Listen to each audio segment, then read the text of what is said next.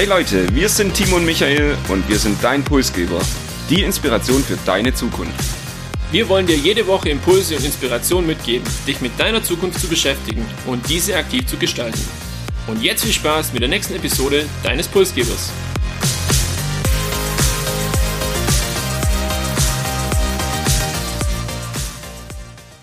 Zukunftstechnologie ist ja eines unserer Hauptthemen im Podcast und irgendwie auch so ein Lieblingsthema von uns beiden. Und heute geht's um den aktuellen Fortschritt im Bereich Mobilität, konkret nämlich um Liefer- und Paketdrohnen. Und wir schauen uns da den aktuellen Stand dieser Technologie an, sprechen über Pilotprojekte und Anwendungsbeispiele, beleuchten auch die Vor- und Nachteile und beantworten die Frage, ob die Pizza bald per Lieferdrohne kommt. Ohne die Frage jetzt aber direkt beantworten zu wollen, gilt ähnlich wie bei Hyperloop oder auch bei Passagierdrohnen ist es letztendlich ungewiss, ob sich diese Technologie am Ende durchsetzen wird und somit auch die Zukunft irgendwie maßgeblich gestalten kann. Und wie wir gehört haben, sprechen wir heute über Lieferdrohnen. Wir haben bereits in Episode 35 über ein ähnliches Thema gesprochen. Über Passagierdrohnen oder auch Flugtaxis genannt. Damals mit der Frage Science Fiction oder Mobilität der Zukunft. Timo, erinnerst du dich noch an die Episode von damals und welche Unternehmen standen denn da im Fokus? Ich kann mich noch sehr gut an die Episode erinnern, war auch eine von meinen Lieblingsepisoden. Damals ging es um Lilium und auch Volocopter und das Schöne ist, beide sind nach wie vor auch medial präsent und veröffentlich, veröffentlichen regelmäßig auch Tests und vermelden teilweise sogar weitere Erfolge. Und ich kann auch schon versprechen, wir werden heute nicht über die beiden Unternehmen sprechen, denn im Bereich der Lieferdrohnen sind ganz andere Player aktiv. Nichtsdestotrotz nochmal kurz zurück zu der Frage von damals. Science Fiction oder Mobilität der Zukunft? Was war denn damals so unser Fazit? Ich bin mir nicht mehr ganz sicher. Ich glaube, da gab es so ein Thema mit der rechtlichen Grundlage, dass es einfach schwierig ist und die auch noch geklärt werden muss. Aber vielleicht kannst du ja ein bisschen ergänzen. Ich weiß ehrlich gesagt auch nicht mehr 100% von damals und von der Episode, aber ich habe noch im Kopf, dass die Vision war, ab Mitte des Jahrzehnts, also so 2025, die ersten Flugtaxis im Betrieb zu haben in ersten Städten auf festgelegten Routen und ich habe auch im Kopf noch, dass Zulassungsanträge dafür eben aktuell vorbereitet werden und wahrscheinlich da dann auch in den nächsten Jahren was auf uns zukommt. Zunächst wahrscheinlich nicht autonom und erstmal mit Piloten, aber wir werden das auf jeden Fall weiterhin verfolgen. Ich würde sagen, heute sprechen wir ja über Lieferdrohnen.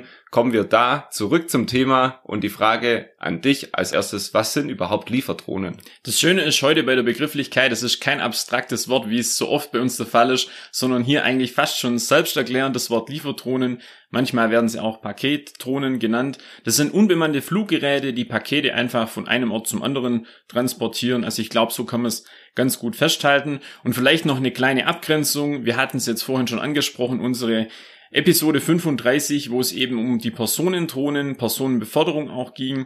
Heute geht es wirklich darum, wir befördern Pakete, die vielleicht weniger als 10 Kilo oder vielleicht sogar noch weniger, so um die 5 Kilo wiegen und die von A nach B zu transportieren. Und das soll es heute letztendlich gehen. Das ist doch eine super Basis, um sich jetzt näher mit dem Thema zu beschäftigen. Wir wissen, was Lieferdrohnen sind. Bevor ich aber jetzt auf die Historie eingehe und so ein bisschen erzähle, was die letzten zehn Jahre in dem Gebiet passiert ist, nochmal ein letztes Mal hier die Erinnerung an den deutschen Podcastpreis. Noch bis zum 8. Mai läuft das Publikumsvoting und ihr könnt in der Kategorie Wissen für uns abstimmen. Wir würden uns über jede Stimme, die wir am Ende haben, freuen, wenngleich wir das natürlich realistisch einschätzen können und gemischtes Hack am Ende vor uns landen wird, die ja sowieso auch in einer anderen Kategorie unterwegs sind. Jetzt aber zurück zur Historie der Lieferdrohnen und hier spielt sich das meiste in den letzten zehn Jahren ab. 2013 hat damals Amazon den Hype entfacht, in dem erste Videos ja kommuniziert wurden, wo eben Drohnen Pakete geliefert haben. Und DHL war dann auch so der deutsche Anbieter, die relativ schnell erste Pilotprojekte gemacht haben und beispielsweise Medikamente über 13 Kilometer mit einer Drohne geliefert haben und das dann ja auch medial sehr präsent dargestellt haben. In der Schweiz wurden dann 2017 erste Blutprobentransporte eingeführt, die aber zwei Jahre später leider wieder eingestellt wurden, weil eine Drohne 50 Meter von dem Kindergarten entfernt abgestürzt ist was natürlich dann nicht mehr so sicherheitstechnisch positiv angekommen ist. und 2021 hat dann DHL auch seine Projekte erstmal eingestellt. Also so zusammenfassend könnte man sagen, so richtig ist der Durchbruch in den letzten acht bis zehn Jahren noch nicht geglückt und die Anwendungsbereiche haben sich vielleicht bisschen verschoben. Und wenn wir jetzt uns die Historie anschauen, dann verrät die schon sehr, sehr viel über die Herausforderung der Technologie, aber auch über mögliche Anwendungsbeispiele. Und deshalb die Frage, wo kommt denn Liefertron heute schon zum Einsatz und warum gehört unsere Pizza aktuell leider noch nicht dazu? Wenn man sich das anschaut, natürlich kommt man hier an den Global Playern wie Zalando oder auch Amazon nicht vorbei und die haben versucht, Pakete zuzustellen. Das hat aber allerdings noch nicht so gut funktioniert. Also diese Vision ist es schon mal nicht. Und auch vor acht Jahren hatte DHL Drohnenvideos veröffentlicht zum sogenannten Paketcopter. Die Vision war damals, äh, die letzte Meile der Zustellung mit Paketdrohnen zu erledigen. Also wenn man sich das vorstellen kann, einfach von dem Zustellzentrum dann das Paket auszufliegen an das Haus von demjenigen, der es erhalten soll. Sowohl DHL als auch Amazon haben beide die Pilotprojekte eingestampft bzw. stillgelegt und deshalb müssen wir jetzt nach neuen Anwendungsfällen schauen und die gibt es auch. Und ich habe hierzu zwei Anwendungsfälle mit dabei. Das eine ist die Lieferung in besonderen Gebieten. Besondere Gebiete meint hier entlegene Orte, beispielhaft dünn besiedelte Ortschaften in Afrika mit ungenügender Infrastruktur, also wo sich eben der Liefervan schwer tut, dorthin Medikamente, Lebensmittel etc. zu bringen. Oder auch, was man sich noch vorstellen kann, die Lieferung von Lebensmitteln auf irgendeine Alm oder eine Hütte in den Bergen und hier bieten sich dann eben für diese besondere Gebiete Lieferdrohnen an. Auch macht es Sinn für Güter, die hochpreisig sind und einen gewissen Geschwindigkeitsanforderungen unterliegen. Beispielshaft hier könnte man sagen, lebensbedrohliche Operationen brauchen irgendeine Blutkonserve, brauchen irgendwie Laborproben und das muss dann schnell passieren. Hier können Drohnenlieferungen möglich sein oder auch einfach prinzipiell Medikamentenlieferungen oder Lieferungen von Blutproben oder Laborproben. Und wir haben ja schon das ein oder andere Unternehmen jetzt dabei gehabt, das hier aktiv ist. Die bekanntesten Unternehmen, es gibt ja da so eine Zweiteilung, sind die Global Player, die großen bekannten Player letztendlich, die aber bisher erfolglos waren. Und dann gibt es ein kleines deutsches Startup, das jetzt zu dem Thema schon bereits erste Erfolge erzielen kann.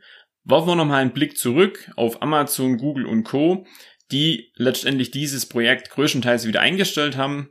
DHL habe ich vorhin erwähnt, da gab es einfach unüberbrückbare Regularien für die Drohnen, weil die halt auch über Städte fliegen müssen und das Ganze dann zu, mit zu hohen Kosten verbunden war.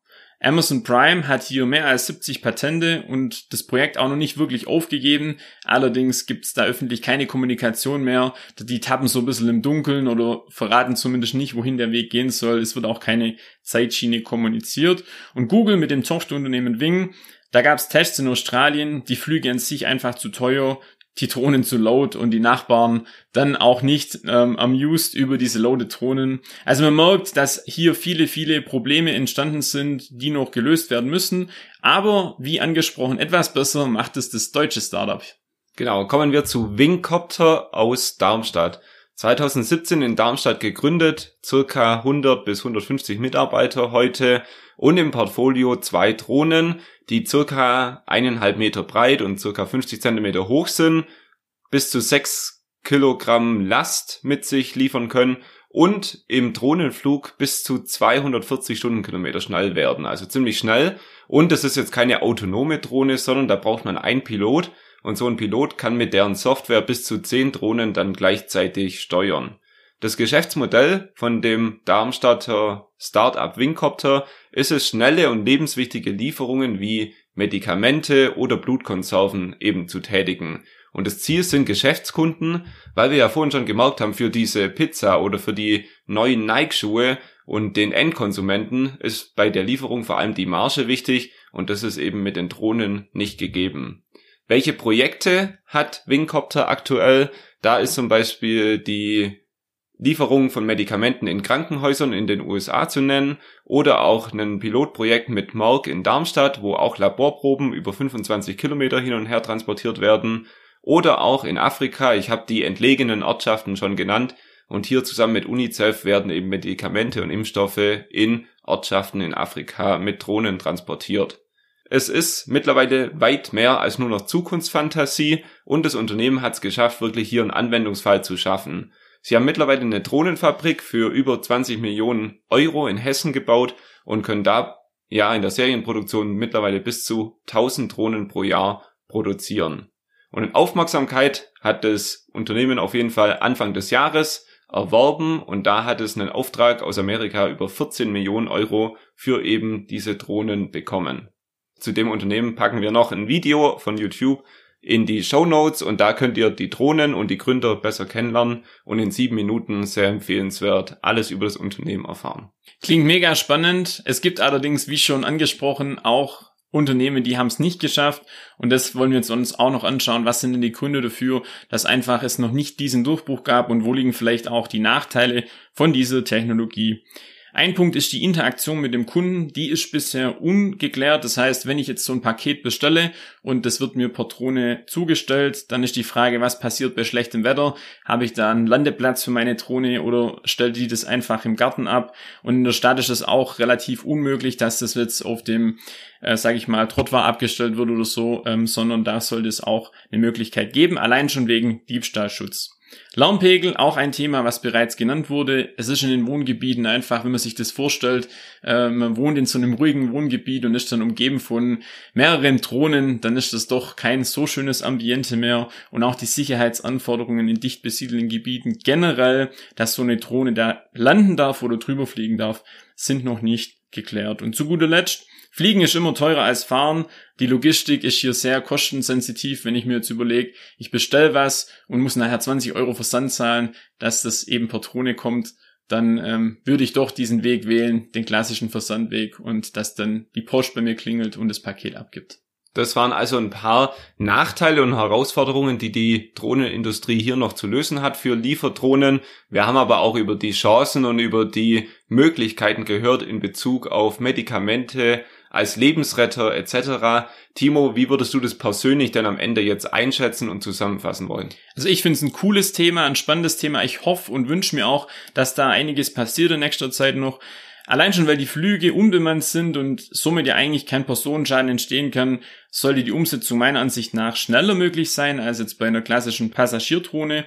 Man sieht aber einfach, dass es trotzdem viele Herausforderungen noch gibt und ich finde, der gezielte Einsatz von Lieferdrohnen kann sinnvoll sein und hat deshalb eine Chance verdient. Und ich würde jetzt für euch die letzten 12 bis 13 Minuten nochmal kurz zusammenfassen. Für uns sind Lieferdrohnen hauptsächlich eine Ergänzung der bestehenden Logistik. Es wird jetzt nicht die heutigen Transportnetze etc. ersetzen können. Es ist hauptsächlich für Nischen spannend, wie beispielsweise Medikamentlieferungen oder Blutkonserven, wird aber jetzt nicht für euren neuen Nike-Schuhe oder für euer neues Kleid von Zalando irgendwie relevant werden und auch die Pizza wird wahrscheinlich nicht mit der Lieferdrohne kommen. Um relevant für den breiten Markt zu werden, müssen am Ende Lieferdrohnen auch regulatorische und sicherheitsrelevante Aspekte erfüllen und da müssen Fragen geklärt werden und auch die Kosten pro Drohnenflug müssen eben noch gesenkt werden, um wirklich für den breiten Markt hier auch eine neue Technologie zu schaffen. Das war Episode 62. Ich hoffe, ihr hattet Spaß beim Zuhören und konntet für euch wieder mal was mitnehmen. Vielleicht auch ein kleiner Anstoß für die nächste Recherche über Lieferdrohnen. An dieser Stelle nochmal der Hinweis auf den Deutschen Podcastpreis. Wir freuen uns über jede Stimme, die wir in der Kategorie Wissen im Publikumsvoting von euch bekommen und sagen hierfür vielen Dank. Wenn ihr das Ergebnis des Deutschen Podcastpreis nicht verpassen wollt, dann folgt uns doch auf LinkedIn oder Instagram und hier werden wir das auf jeden Fall rechtzeitig kommunizieren. Schickt uns dort auch gerne euer Feedback zu der Episode oder zu jeder anderen Episode und eure Themenwünsche für zukünftige Episoden. Und zu guter Letzt sagen wir Danke fürs Zuhören und wünschen euch eine gesunde und ideenreiche Woche.